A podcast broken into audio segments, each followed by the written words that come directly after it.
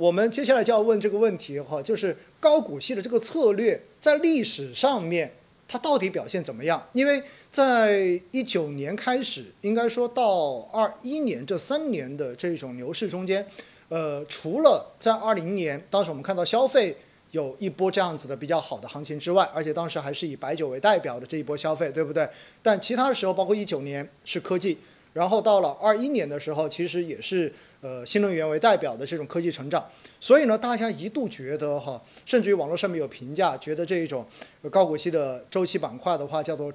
叫做备胎，对吗？叫做备胎板块或者渣男板块哈。所以，戴总，您能不能跟大家介绍一下，就是在历史上面高股息策略它到底表现怎么样？而在最近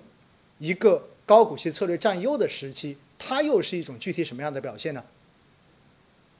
好的，好的，那谢谢啊。那么。呃，我讲完这个话，大家可能会呃，对于高股息策略的这个适用的环境有进一步的呃明确的这样一个认识啊。那么我们知道，在零五年以来呢，如果我们以中证红利相对万德全 A 啊，在这样一个持续的上行区间啊，作为一个线索，那么高股息策略。这个占优啊，总共啊显著占优，总共有五个时间段啊。那么具体的这样一个区间的划分啊，以及它相对于万德权益的超额收益率啊，就我们讲一下啊。那么呃，第一个呢是零六年的十月份到零八年的五月份，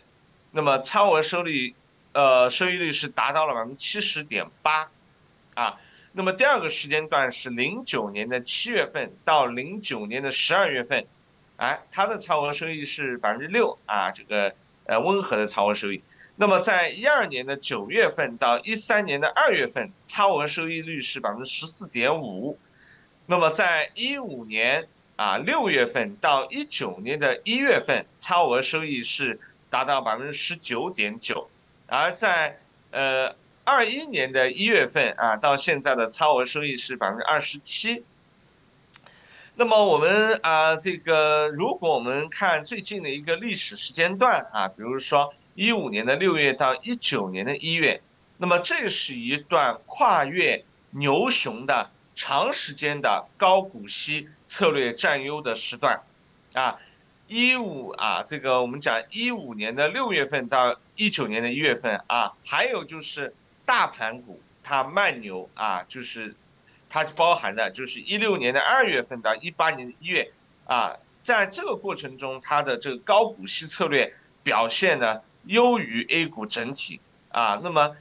它呢啊，一个是能够对抗下跌的风险啊，那么而且在两段熊市中，高股息策略都凸显了防御的属性。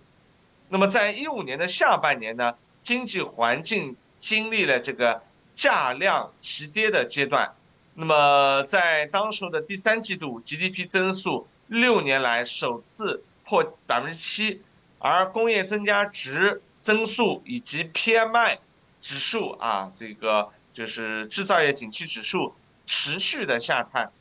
那当时 A 股非金融的企业盈利也在一五年的三季报和年报中持续的下行。同时呢，在八幺幺汇改之后呢，人民币汇率进入贬值通道，贬值预期在，这个当时的十二月份的美联储加息后是进一步的加强，引发了市场风险偏好的进一步的下探。同时，中小板和创业板在一五年上半年的牛市当中，估值泡沫化，在估值破灭后呢，它的估值是快速下行的，而。高股息策略呢，主要是集中在蓝筹股，那么在这个期间，它的跌幅就更小，防御的属性就凸显。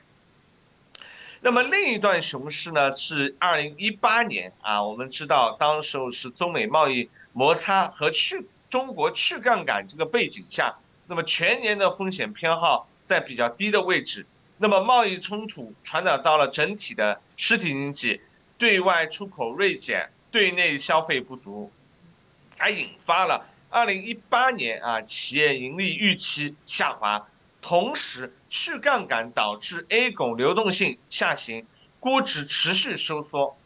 在一八年全年以来呢，各板块都有下跌，其中金融板块的跌幅相对比较小，电子、轻工、制造、机械设备行业这些行业受关税影响比较大，下跌更为显著。所以我们看到，在这个期间，高股息策略要比 A 股整体的跌幅要更低的，啊，那么另一方面呢，啊，在这个盈呃这个。因为当时我讲这个，这个二零一六年之后下半年之后就是盈利牵牛啊，A 股是一个。那么在盈利牵牛的之中呢，高股息策略的这个收益也是领先于全场的。二零一六年二月起啊，虽然我们知道二零一六年是个 A A 一二月份是个熔断，那么在二月起呢，啊工业增加值和 PMI 触底之后呢，就不断的这个抬升，而。中国的 GDP 增速也是起止跌企稳啊，经济也显示了比较强的韧劲。同时呢，A 股企业已经逐渐走出偿付债务周期，啊，A 股非金融的盈利增速从一六年的一季报重回零上方，啊，那么随着经济形势的逐步的好转，大盘股开始缓步上涨。它这种蓝筹股，它就迎来了接近两年的这个盈利慢牛的这样一个时期。那同时，其实同期我们看到创业板是继续下探的，大小盘的分化明显。所以在这个盈利驱动的大盘股的慢牛中呢，高股息策略的超额收益也是显著的啊，显著啊。那么这是我和大家分享的，就是啊高股息策略。呃，呃，这个适用的一些这个背景啊，以及我们呃给了一些具体的时间，给大家做了一个具体的分析。那么可能也有啊，让大家对于这个高股息策略适用的环境啊，能有一个啊更清晰的这样一个认识啊。谢谢。嗯，好，谢谢戴总。其实从戴总刚才详尽的介绍，包括分时间段、不同行情中间。高股息策略相对大盘的这种优势阶段，哈，讲完之后，我觉得大家应该形成了非常明确的两个印象。首先，第一，高股息策略呢，在市场走熊的时候，它的防御特性应该说是体现的非常的明显的，对吧？就是它真的能够比大盘要跌得更少一些。而第二块呢，也是说，其实它并不仅仅是一个熊市占优的策略。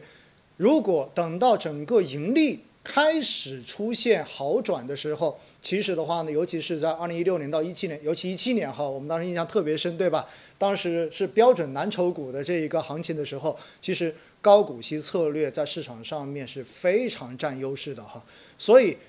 这两个环境应该说是非常非常适合高股息策略的。可能真正的这说起来的话，不适合高股息策略的环境就是。呃，比如说流动性特别宽松的时候，然后推动了这种成长股的这个估值开始往上飙升的时候，那么这种时候高股息策略也许就真的不一定有相对的优势在了，应该是这样理解吧？对吗，戴总？您您总结的很啊精准